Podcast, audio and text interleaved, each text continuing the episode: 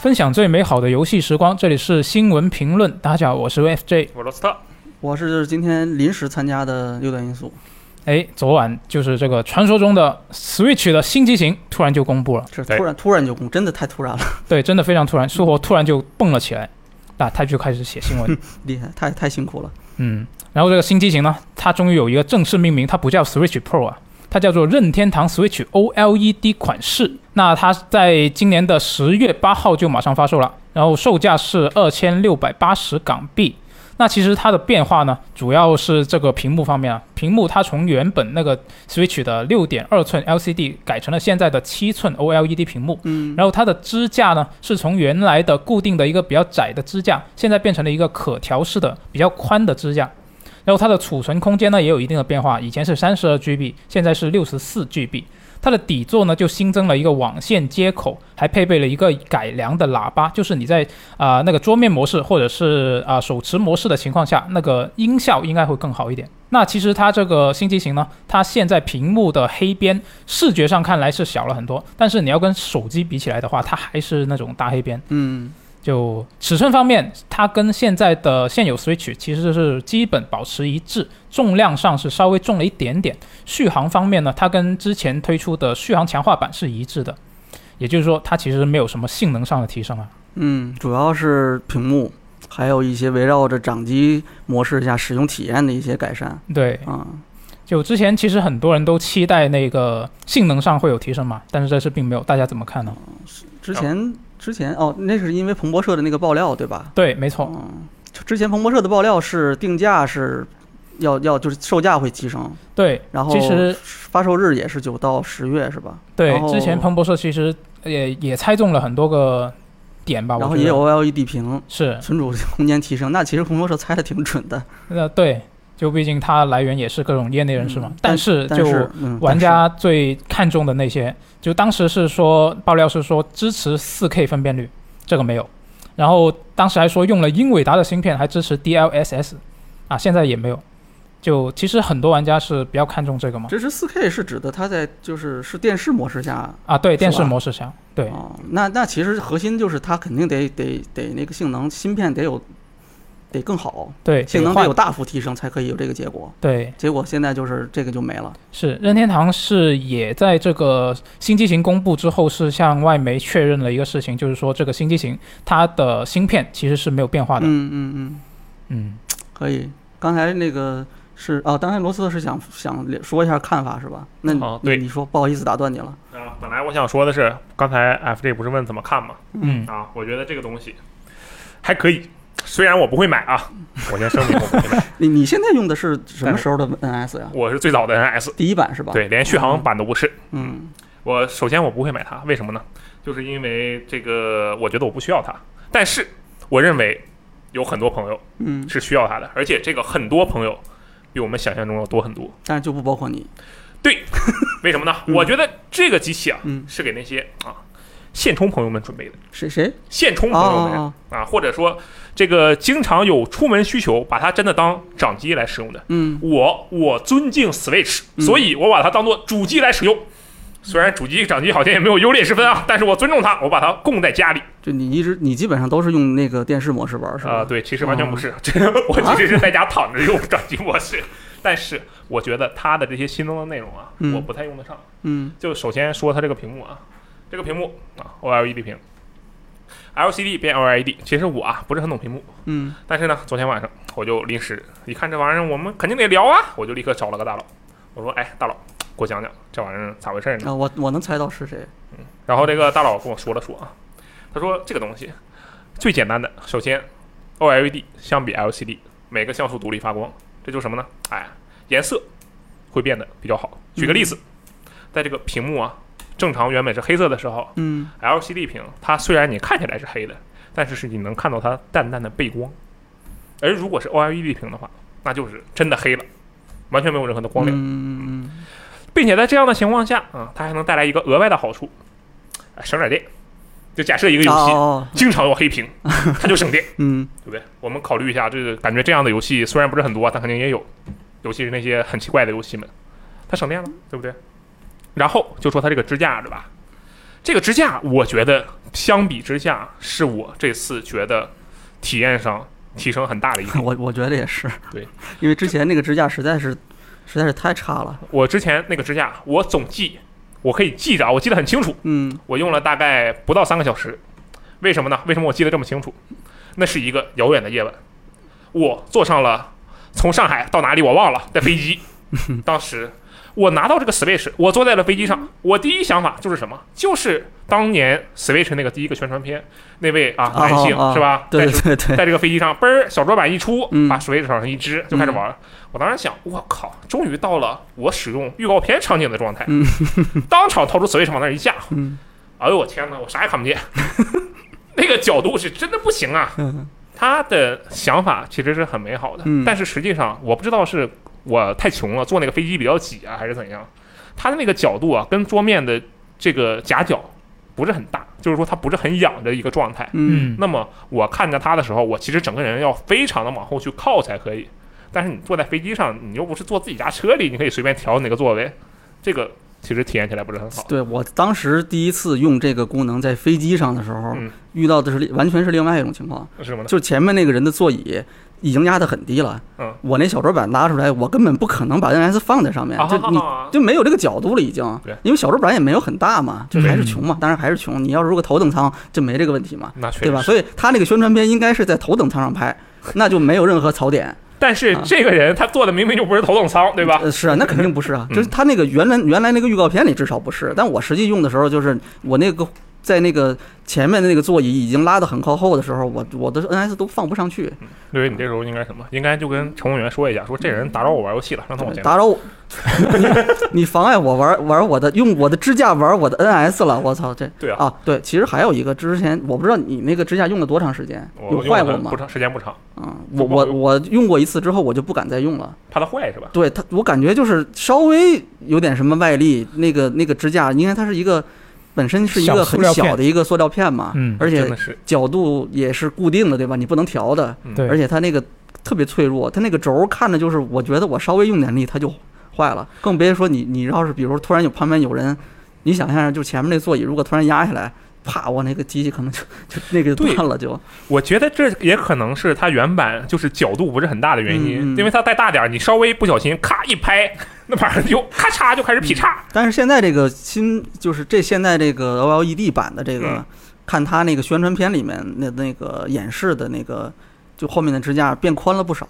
对。对，嗯，而且它有三个角度。嗯对，再调角度，我觉得也可能放心一些吧。嗯，嗯，它的这个三个角度我看了之后，我觉得哎这个好，就尤其它最大的那个角度，基本上就是一个机器与桌面大概也就三十度甚至都不到接近平，躺了已经。对，接近平躺。我觉得哎这个支架的体验非常的重要。这其他的说实话，我觉得哼 也就那么回事儿吧。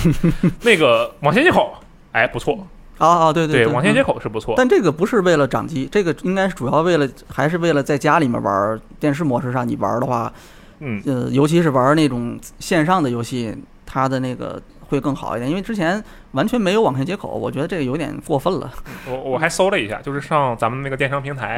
搜一下那个销量怎么样？就是有那种 USB 直接转成网线接口的这种设备啊！对哎，这销量还是不错的，就可以看到买的人还是蛮多的。就因为你你你要那个，就是尤其是在线游戏对战类的，你那个网网速稳定特别重要。嗯你你那个肯定是有线的，要比你无线网络要要更稳定一点吧？嗯，是对吧？这这个是是必须的。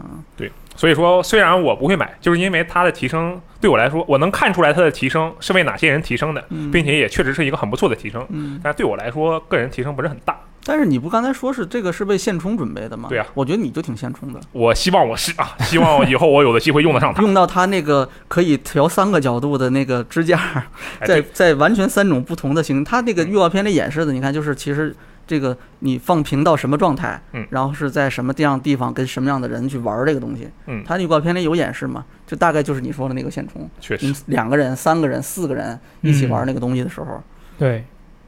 啊，那说说到这个新机型啊，你你可能觉得还可以是吧？对我觉得还可以啊。啊，我就很不满意，为什么？因为呢，我之前看了很多爆料嘛，就可能也跟那个爆料有关啊，就都说支持这个支持那个，就很期待它能够出一个性能更强的版本你本看的爆料太多了。啊。对，也也有这个关系吧。嗯但另一方面，我现在手上是只有一台 Switch Lite，嗯那我如果我要买一个新机型，那我当然希望它有一个更强的性能，让我在电视模式下能够有一个更好的体验，是吧？嗯，那我便携的部分我已经有 Switch Lite 呀，哦哦哦，那我已经不需要它为我提供这些呃这些的提升，我觉得提升是很小的，而且你另一方面你看它这一个提升，我个人觉得好像不太配得上它五十美元的这个涨价的幅度，啊是吧？你要这么说的话，对啊，嗯，是就结合结合它，因为它本来就不贵嘛，然后你一口气就涨了五十美元，这个你按百分比来算还是挺高的。然后你现在这个提升对我来说好像又又不是什么很必要的东西，那就觉得好像不太值。你也不是现充，它对我也是从它是不是现充从二从多少涨到了多少？二九九二九九涨到了三三四九是吧？对对嗯就贵挺多的，但是又就很尴尬。所以现在估计我本来也是想着它以后出一个新机型，我马上就买，嗯，但是现在看来可能不买了。就对于它爆料的那些内容，其实你最看重的就是性能提升，对不对？对其他的其实你不是很在乎，对不对？啊，对，确实然后刚好它你最看重的这个没有，但其他的权重也没有用了，是的，嗯，可以理解。嗯，哎，我能问一下，你之前你第一个买的第一个那个就是那个 Light 版的那个 NS 是吗？啊，对，哦，那当时为什么你不买那个普通的那个？那因为那时候已经已经有续航版了吧？是呃，好像是，但当时主要是我自己住的地方还没有一个比较好的显示设备嘛，啊，就我又不想把它直接插到电脑用的那个显示器上，就我嗯通常是电脑跟游戏机会一起开。嗯那既然是这样的话，我就想不如就买个 Lite 算了。等它，因为当时其实已经有哦一部分的传闻了嘛。对对对对，我想起来了，就是那个时候大家都已经在期待说，马上或者说就是肯定会有一个一个性能加强的一个版本啊对啊可以让你在家里面玩儿更好的嘛，嗯效果更会更好。我我就想着可能不用等很久就已经会有了。对我我好像印象里面也有不止一个人提到说是这个为什么现在不买的一个理由的时候，嗯。就是马上要出一个性能增强版，嗯，所以这次就是等等党大大失败，落空了，这次是嗯。彻底落空落空了。确实是。现在其实也有很多玩家跟我的看法其实是差不多的，就大家都是对这个性能没有提升非常的失望。就是评论下面那个，就我们这边，我其他地儿我倒没看，但是我看现在网站下面那个评论里面有不少人对这个事情是有点失望，就是就这那大概这个感觉对，啊、就觉得我操，你居然没有这个，你这这怎么能说得过去？然后开始始大骂彭博社，但你其实一看，人家彭博社都报一共五个点，人家报中了四个，嗯，对吧？确实是。你你非你非说那一个，嗯，可能也是因为很多玩家就非常希望能够有性能增强，嗯，有一部分玩家吧，我也不能说很多。其实就以我们的这个呃玩家的用户画像来看，嗯肯定是希望性能增强的人是非常多的。嗯然后我觉得我也非常能理解，因为我就举一个自己亲身的例子啊，嗯咱们就说那个他这个首发游戏《旷野之息》，对吧？嗯，你们打人马的时候，有的人马是用的火武器，对吧？打打什么？你说？人马哦，人人马啊，人马，人马用火武器的，对不对？你们有没有经历过人马过来一个火武器，一个大回旋，然后你往后闪，触发那个绝对时间的那个状态？有啊，就那是绝对时间吗？我的天哪就，会掉帧，那真的是太绝对了！那掉帧时间不仅掉帧，还绝对，就整个变得特别特别拖慢。嗯但是旷野之息这种其实就还好，它毕竟是一个呃，可以首先它是第一方游戏，而且它在大部分大部分绝大绝大部分情况下都是非常稳定的，也就嗯非得我这手贱，我非要拿火武器去打人马，那没办法。嗯但是像是稍微不是第一方的游戏，比如说还是塞尔达这个无双灾厄一出落，就这个游戏，我的天呐，在嗯。Switch 上玩、那帧数没有，真的很难受。对，就我觉得 Switch 上不能说有很多，但是有确实有有一部分，而且这部分不小，就这样的游戏让我觉得很可惜。嗯，我其实没有追求我要在 Switch 上玩六十帧，那我是脑子有病啊！我是我我只代表我自己啊。嗯我觉得如果我在 Switch 上追求六十帧，那我不太可能。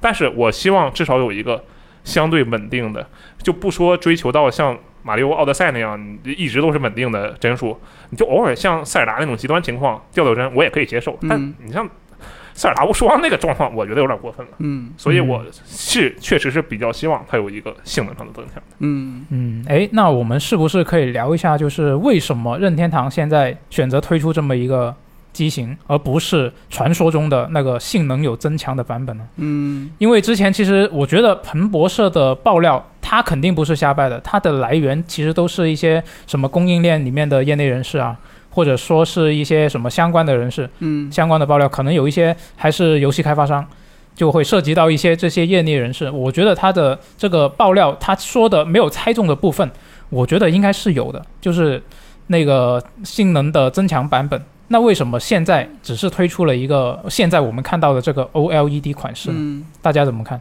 啊，你的意思是，它其实原本呃是设计了一个，就原本是计划要推出一个性能增强版本的，是吧？对，我觉得它是有的，嗯，但现在就只有一个 L LED 版嘛。那你那你是怎么你是怎么看的呢？我觉得它可能是因为就是最近不是最近一两年都是疫情啊，又是那个呃半导体短缺的问题嘛。嗯，我觉得它可能原本计划是现在本来是要推出这么一个性能提升的版本，嗯。但是因为这个可能跟半导体短缺也有关系，就觉得现在推出的话，它可能没有保没有办法保证这个量产的问题，所以它就改变了策略。这是我的一个猜测吧。嗯，嗯，嗯但我觉得这个好像我觉得不大，因为你看疫情导致那个芯片短缺，就是全球这个这个这个问题，嗯。这就最近一年多的时间应该是，嗯，大概是。但是，但是你这个一个新机型，你从策划设计，然后再到你实际上去测试，然后去投产，然后再到铺货，这个时间挺长的，应该是超过就我我觉得应该在设计这个现在公布的这个机型的时候，先不管它是什么机型啊，就现在在设计这个机型的这个时间点，应该是很很久以前了。啊，就可能我觉得是远于一年或者两年，啊，就是那个时候，我觉得他预料不到现在这个芯片短缺的问题，疫情问题，这肯定他也预料不到的，嗯啊，所以我觉得不大可能是他因为现在遇到这个问题，他临时改了设计，我觉得应该是最开始就是这么设计的，啊，嗯，就是他原本就是这是就是这么一个东西，嗯，但是我觉得有可能，嗯，不知道，我我我觉得是这样，罗斯你怎么看？我觉得我们可以相信彭博社，嗯对不对？我们刚才说了，你五个中四个，有点东西。虽然最重要的你那个你没中，嗯但是他能中四个，说明第五个肯定也是有它稳定的消息源的。也就是说，啊这件事情至少在某种程度上，它应该是真的。嗯那么在这样的情况下，我们假设它就是有一个续航版嗯啊，不是，不好意思，说错了，性能增强版嗯嗯啊。它假设就是有一个性能增强版，但是它没有出，嗯为什么没有出？刚才 FJ 说的是一种可能性，对不对？就我改了。嗯还有一种可能性，我还没出，或者是啊，我其实就是有两个东西，嗯。一个就是就是 Switch 啊现充充版，啊。哎，另一个就是核心玩家版。我们这个核心玩家版，那我就配核心玩家的游戏，嗯。这个《塞尔达传说：旷野之息二》，其实它不叫旷野之息二啊，这个之前他说过了，它这副标题还没有正式公布。嗯。嗯，那这个呃现充版我们现在推出了，然后刚好这个原本呃核心玩家版嗯。也是打算一起推出的，嗯然后碰上了 FJ 说的这个，哎，哦现在这个情况啊不太对劲。嗯嗯，那我们刚好往后放一放，往后稍稍，东西还是有的，主要就是。本来我是想大骂彭博社，我说你看看你这人啊，把人家所有玩家期待拉这么高，现在搞得大家都很失望。你说你要不爆了这料，大家会失望吗？没有期待就没有伤害，嗯，对不对？你就上来就爆料，但是吧，由于他五个中四个，我觉得他的爆料是比较有可信度的，嗯。所以我还是比较相信它这个什么支持 4K 啊，支持 DLSS 啊，嗯。可能真的有，只不过不是不到，时候未到。嗯就就其实你你的意思是它是有两个版本要发布的，对，有一个就是现在公布的这个这个 OLED 版，嗯。啊，还有一个是一个性能增强版，对。只不过现在因为这个芯片的问题，它现在暂时先不公布这个了，而且我觉得这个性能增强版，它肯定是在它的主机底座上大做文章，嗯可能那个网线接口啊，嗯。它也是性能增强版的一部分。啊，就这个玩意儿，我天，你往那个底座上一放，这东西就无敌了，就嗯。呃就变成了反浩克装甲，就特别啊，这个这个比喻还挺有意思的，是吧？嗯，但是我觉得，我我一直觉得，就从任天堂的这个这么多年，这几十年的这个做游戏机、做掌机的这个，就掌机吧，还是。因为游戏机跟掌机其实之前它是分开的，它完全是两个方向，嗯，但是就从做掌机的这么多年的这个这个这个感觉来看，我觉得任天堂的策略应该不太可能去在一个你一定是要有这种就是随身游玩的情况下的这样一个机器的身上嗯去做这种可能会牺牲你的这种随身游玩体验的这种决定。你我刚才说的性能增强，我觉得它是，我觉得大概率是要牺牲这个体验的。嗯就是你你嗯你想一下嘛，就是我性能增强，它这个之前爆料说我要有更好的 CPU，对吧？那我还得有更高的那个内存，对吧？嗯，然后我还要支持 4K，我还要有什么新英伟达的那个新技术，你这些东西都算上，你那个还你那功耗你怎么保证啊？然后你的那个你的那个续航你怎么保证？电池又是电池的问题，就是你如果要有刚才那些，那你电池必须得有大的这种提升，对吧？确实，要不你换一更大个儿的电池，要么你嗯这个电池技术有特别大的提升，就是我电池虽然还是这么大，但是我的这个电量更更强了，对吧？你这嗯几个点做不到的话，那你就面临一个问题，你是不是要在续航时间上，在随身就得掌上游玩的这个问题上，你是不是要妥协？比如说你是不是得变大一点儿，就比现在这还得再大，对吧？那我觉得任天堂的策略，或者他这么多年这几十年的这种这种做游戏机的这种这种理念，我觉得他不大可能会做这样子的事情。嗯，就是他定位成是一个你需要在户外或者说是这种手持模式下去玩的这么一个设备的话，那他就不太可能去做这种。他一定会找这么一个平衡点，嗯让你是在户外有很好的这种体验。那他现在做这个东西，如果说突然一下说我要打破这个，我觉得不大可能。所以我觉得他，我觉得是他大概率是没有设计这么一个性能增强版的这么一个计划。我觉得，嗯，就是他以前的这种策略，你看他从 G 从那个掌机时代开始，GB 那个时代，嗯，GBA 你那个时代你们还都还记得吧？记得对吧我记得，我也就记得，他我玩过这个产品线的几次迭代嗯，就是都不是围绕性能的。到后面 NDS 也是，然后在那个 3DS 还是这样子的嗯。主机那条线从 V 那个时代开始，它也是完全不走这种性能路线了。在 NGC 那个年代，它就是意识到这个问题了，就是你在性能上面最后就是一个就是索尼、微软那个路线嘛，对吧？现在他们 PS 五、Xbox 就是哎叉 SS，他们叉 S 叉叉 S，他们现在对标的就是新的这个现在的这个高端的 PC 嘛嗯。任天堂如果当时 NGC 那个年代就是还一直往下贯彻这个这个性能路线的话，那可能现在就是它跟索尼、微软要面临同样的问题。但是嗯从那之后，就是 GC 那个 GameCube 那个之后，任天堂就已经明确它的路线了，就是不不是性能路线。嗯，V V U，然后 Switch 是一个更激进的一个变化，就是它都已经不是说性能不性能的问题，就是它是要同时考虑这个室内和室外，就是你在家和在你在其他环境下随身游玩的这种东西，他同时要考虑这两个。嗯，大家要他其实要面临做些做的这种，他要找的那个平衡点更难，嗯，所以现在这个情况，我觉得大概率是，就他本来也不打算推出这个一个性能增强版，哦，我还有一个嗯其实就是它现在的销量已经非常高了，确实，嗯，确实是。之前最近有有销量数据更新吗？有啊，就是今年截至今年三月的数据是，Switch 累计已经卖出了八千四百五十九万台，就是已经就是奔着那个一亿台的那个目标去了，已经对是。，没错，就它有这么大的用户基数的情况下，你就肯定得考虑一个问题，就是你的那个绝大部分的用户是谁？嗯，他的那个他是怎么玩这个东西的？他是在家里玩，是接电视玩，还是在外面玩？就户外，就你说的现充玩？嗯，我觉得他肯定得考虑这个问题。那你要推出一个性能增强版，你是面向谁？而且，嗯那你很可能还会造成一个非常麻烦的问题，就是上一代主机 PS 和和 Xbox One 的那个年代，他们面临的一个情况，就是它代中升级。就你你你你你要代中升级，就会有一个问题，就是你用户会产生分裂，一部分人玩的是一那个版本的游戏，另外一部分人玩的是我操完全不一样的游戏，对吧？就是一个三十帧的，一个六十帧的，嗯，大概就是这个情况。你会让用户就是强烈的，你这游戏都得优化两个版本吧？你想，至少得有两个版本。对，啊，要不然你你这怎么弄嘛？你不能让新用户跟老用户玩一样的东西吧？嗯，你用户就得割裂了。他其实到时候如果他要现在他做的这个就是类似于代中升级吧，我是我们之前上一个时代那个代中升级，确实是，就是他如果不走性能路线，他就没有必要代中升级。现在我觉得他是几年前，因为这个 Switch 他在几几年前规划这个东西的时候，肯定得考虑它未来的这个路线到底是性能模式，就是现在接近这个这个索尼、微软他们的游戏机的那个那个那个策略，还是说它贯彻它以前的那个，就是不是这种性能竞赛的这种策略。所以我觉嗯得你从长时间的这种公司的这种大的这种策略的角度去看的话，我觉得不太可能是它突然改变这个东西，嗯要要去走性能路线了。嗯当然，它性能更强一点，然后你让游戏体验更好一点，尤其是那些，因为人 NS 上就是任天堂还是会做一些那种。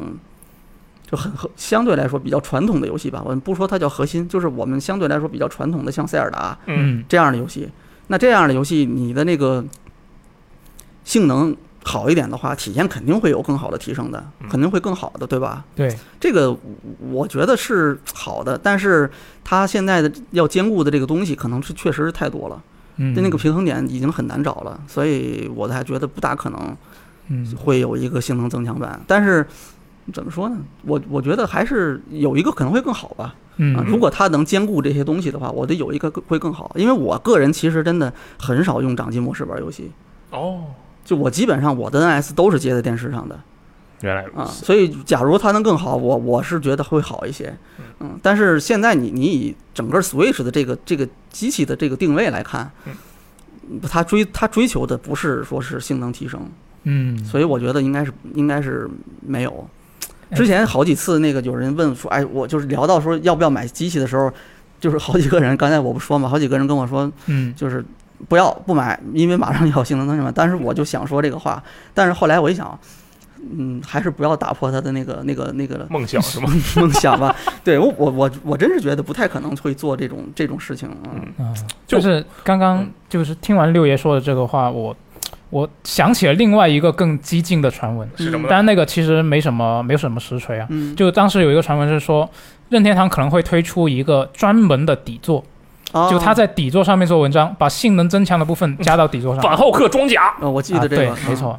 那我觉得如果虽然它是没什么实锤，但是嗯我觉得它这个如果实现的话，你可以把这个底座卖得贵一点，然后你再像现在这个 O L O L E D 版，保证了你现充玩家的一个体验的基础上，你通过那一个底座来强化它的性能表现，通强化你这个呃电视模式下的性能表现，那也照顾到了一部分的这个核心玩家。那核心玩家，我觉得他们是会愿意为了这个更好的体验去增额外付费的。嗯嗯，而且你看它这个现在的 OLED 版，它也没怎么提升啊，它就贵了五十美元。那我觉得它再贵一点，出一个贵的底座，我觉得有可能 F 相当纠结这个贵的这五十美元啊。对，没错，我很纠结。这个价格还是不，我我我其实觉得，呃首先啊，先说那个，我觉得不是说你要增强，就是假如说是靠底座来嗯增强你在接电视玩的时候的这个体验的话，嗯。假如说它是有这么一个选择的话，我觉得也不是说它就是面向核心玩家，我就不是核心玩家，嗯。啊，我我我玩游戏的时间现在非常非常的短了已经，嗯。但是我也不会用掌机模式玩，我就都是接电视玩，嗯。啊，就我没有那个应用场景。啊，这嗯，我觉得可能就是它增强底座，然后让它能够在接电视玩的时候有效果更好，我觉得这个没问题，我觉得这个完全可以，这个路线我觉得是可以的，嗯就而且它也能兼顾刚才我说的那个，就是你既在这个就是 Switch 现在这个定位上面你没有任何的改变，嗯，对吧？同时呢，你还找到了一个更好的平衡点，我觉得这个是可以的。嗯嗯，但是至于他会不会这么做，我觉得不不知道，因为他确实不能说是，就是你你在这个上面改，你就更核心了，面向更核心的人了。我觉得不是，啊我觉得其实就是应用场景，嗯就是有的人他就是在家玩儿，接电视玩儿，有的人他就不在家玩，他就是随一边走一边玩，或者就是到处通勤的时候玩，对吧？就是就是你现对，其实现充不现充，你说现充版，我觉得也有点这个。我就是觉得我觉得，我觉得有一点敏感啊，就是有点歧视的感觉。好，我我们非得现充才能拿出去玩吗？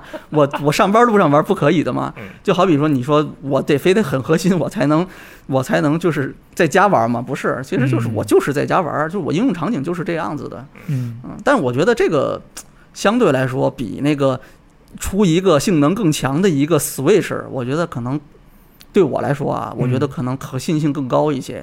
啊，合理性更高一些，而且从任天堂的那个策略上来说，我觉得可能更符合一些。嗯，就我我我觉得，如果它要出一个性能更强的性能强化版底座的话，它肯定是现有底座跟那个呃性能增强版底座是共存的。而且它，我猜测，如果它有的话，它你直接买一个 Switch 本体，它送的是一个基本版的底座，嗯然后那个要另外买。对，我觉得应该是这样，就类似 Pro 手柄那样。嗯，笔记本扩展坞，不过还是我觉得任天堂的一直以来的它的这个风格，从尤其从岩田聪执政开始啊，嗯有很强烈的那种感觉，就是包括前段时间我不是也看那个那个就是那个呃有一本书嘛，就是那个岩田聪语岩田录吗？聪对，就是那本书嘛，他是哦把岩田聪之前的那个所有讲过的那些话，在各个场合接受采访，还有那个社长说里面的那些栏目里面的他那些发言都总结起来了嘛。那本嗯书国内版本马上就要上了嘛，就是七月份嗯啊。当时我拿到的那个是是那个出版社给到的一个试读版，我当时看了那个之后也是，我有很强烈的那种感觉，就是任天堂，他是在追求的这个东西是什么呢？就是这个这个游戏机应该是尽可能多的人去玩儿，嗯，所有人都能玩儿，就是小孩子，然后妈妈、爸爸，然后家里的老人，嗯大家都玩儿这个东西。啊、就是它不是面向某一类玩家，它不是这么定位的，它就是面向所有人，特别接近就是移动设备，就手机，其实很接近这个东西。嗯啊，啊，所以它有一个，嗯，有一个其中的一个一个想法吧，就严天通那时候提出来的，就是这个东西必须得简单，它不能特别特别复杂，不能越来越复杂，它必须要简单，嗯，所以他现在的很多策略，你当看后面的这些这些 V 这个主机也好，然后这个掌机线的这些这些设备也好。从那个 N N 的那个 NDS 开始，到后面的 3DS，到现在这个 Switch 这个东西，都是它是要让你这个东西越来越简单，不没有那么多太复杂的思考，我要怎么选？你你这个性能更强会怎么样？然后我这玩的时候我要考虑哪些问题？然后我游戏要有两个优化两个不同的版本，针对不同的用户，这些东西都会把这个东西把这个产品线的这种理念整个搞得越来越复杂，嗯，就就是变得更像索尼微软的那个主机，或者说更像高端 PC 了。它不是要给你那么复杂的这种选择，而是说让你这个东西就是很简单，你不要考虑那么多。你看它之前的那个上一个版本的，就最早一个版本的那个呃 Switch，它发售之后，它改的是第二个次它改良的时候就是提升续航，对，目的非常的明确，就是你在户外玩，我让你在户外户外玩的时候有更好的体验，续航嘛，对吧？核心的就是这个东西嗯。然后它这个续航版出了之后，老的版本就没了嘛。对对吧？相当于就是就是你一个 Switch 的一个升级，升级的核心，它的唯一的目标就是保证你的户外就是随时游玩的这个体验。然后同时它有一个 Lite，Lite 完全也是服务这个东西的，对吧？就根本不考虑你在家里玩了已经。然后现在这个东西是什么呢？就是在那个基础，就是原来续航版的那个基础上再提升一下。啊，他现在可能还没有讲说是这个这个 OLED 版是不是要替代那个那个原来的那个续航版。嗯，现在好像还没有说应该这个东西不会替代。可能不会替代这个东西。对我，我我我觉得这里面有个猫腻儿，不是猫腻吧？嗯一个细节，嗯我就搜那个昨天晚上看这个视频嘛，嗯搜 Switch OLED，它的名字跟 Lite 不一样，Lite 就是 Nintendo Switch Lite，对不对？嗯然后 OLED 版本它是 Nintendo Switch（ 括号 OLED model 括回），也就是说，对于这个产品来讲，至少我是这么猜测的。对于任天堂来讲，这个东西的定位是现有的标准版 Switch 的一个分支，而不像啊 Lite 那样是一个新的产品。我觉得这两个是有区别的。有有点像那个 NDS L 和 NDS LL 大概那种。对，我觉得它就类似于那样的一个嗯状态，这也是为什么我觉得它后面可能会有这个新的机型，啊就是因为这个东西对他们来说不算新机型，就算是一个分支扩展。嗯嗯，对，就他肯定会考虑这两个东西要同时销售的问题。对，就是所以说它这个命名，我觉得啊，里面有一些技巧。对，我觉得也是。嗯，所以总总体来看，我还是觉得它这个目标，我甚至觉得现在这个它的这个东西都有点在让它的这个定位变得更复杂。嗯，就是你你想在选购的时候要要看，我有三个版本的 Switch，你 对要你要解释一下每个有什么不一样。当然 Lite 那个版本就就比较容易了啊，就是嗯这个可能更直观一些。但这两个版本就是要你要选择，哦，我操，这个屏幕是不一样的，嗯是吧？然后那个那个我的这个存储空间是吧？这些东西不一样，网线接口这些东西你要考虑这几个东西。嗯，我觉得，我觉得越简单越像任天堂，就是它最后有一天取代原本的那个 Switch，就是变成两个版本 Light 和一个 OLED 版的 Switch。我觉得这个可能倒更像任天堂。嗯，嗯，这个是怎么想？我因为可能是因为我最近看了人天那个岩田聪的那个那个回忆录之后，不是回忆录，就岩田聪的那个书之后，我现在有这种很强烈的这种感觉啊。但是我觉得任天堂不会轻易的变的，它应该还是会照着以前的那个策略会一直发展下去。嗯，反正如果要有的话，我估计也就明年了。就是说增强版的话，嗯如果有的话，应该就是明年那个旷野之息，嗯，对吧？那你们现在大家投个票，你们谁希望这个，或者说你们觉得马上或者一定会有一个这个性能增强版？啊，那我觉得一定会有。嗯嗯，等他买我呃等等他出我就买。罗斯特你呢？我觉得应该有吧。不要，应该就有还是没有嘛？那有，那有天哪，嗯，那我可能就是没有我可能支持没有。好嗯，大家可以可以嗯想 想发发表一下意见，但觉得会不会有？嗯，好，那这一次 Switch 新机型的新闻我们就聊到这儿了，我们嗯下期节目再见，拜拜。再见。哎。I'm